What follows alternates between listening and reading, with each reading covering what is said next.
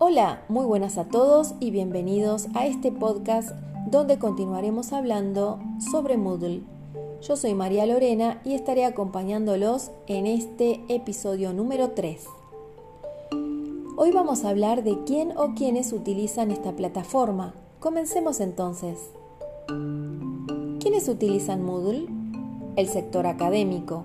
Cuando hablamos del sector académico nos estamos refiriendo a instituciones educativas como universidades, escuelas e institutos de formación.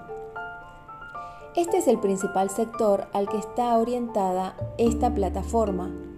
Moodle es la alternativa más popular de LMS, que sus siglas en inglés significan Sistema de Gestión de Aprendizaje. Para este sector, sin embargo, ha comenzado a ser desplazado por alternativas como Yamilo o Canvas LMS, que ofrecen una interfaz más amigable y moderna que la popular y clásica Moodle. El sector corporativo.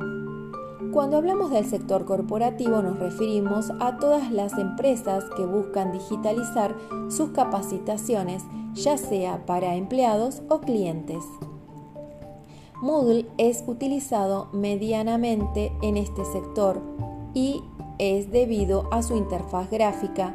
Muchas organizaciones prefieren utilizar plataformas LMS modelo SaaS, que en inglés significa software como servicio.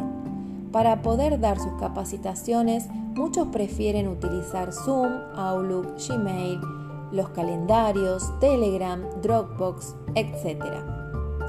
Increíblemente podemos ver proyectos de venta de cursos por Internet utilizando esta plataforma. Gracias a la flexibilidad que tiene, podemos desarrollar un portal de venta de cursos como también integrar diferentes medios de pago online. Estamos llegando al final de este episodio. Agradezco que nos hayan acompañado hasta aquí y recuerden compartir si les resultó útil la información. Hasta pronto.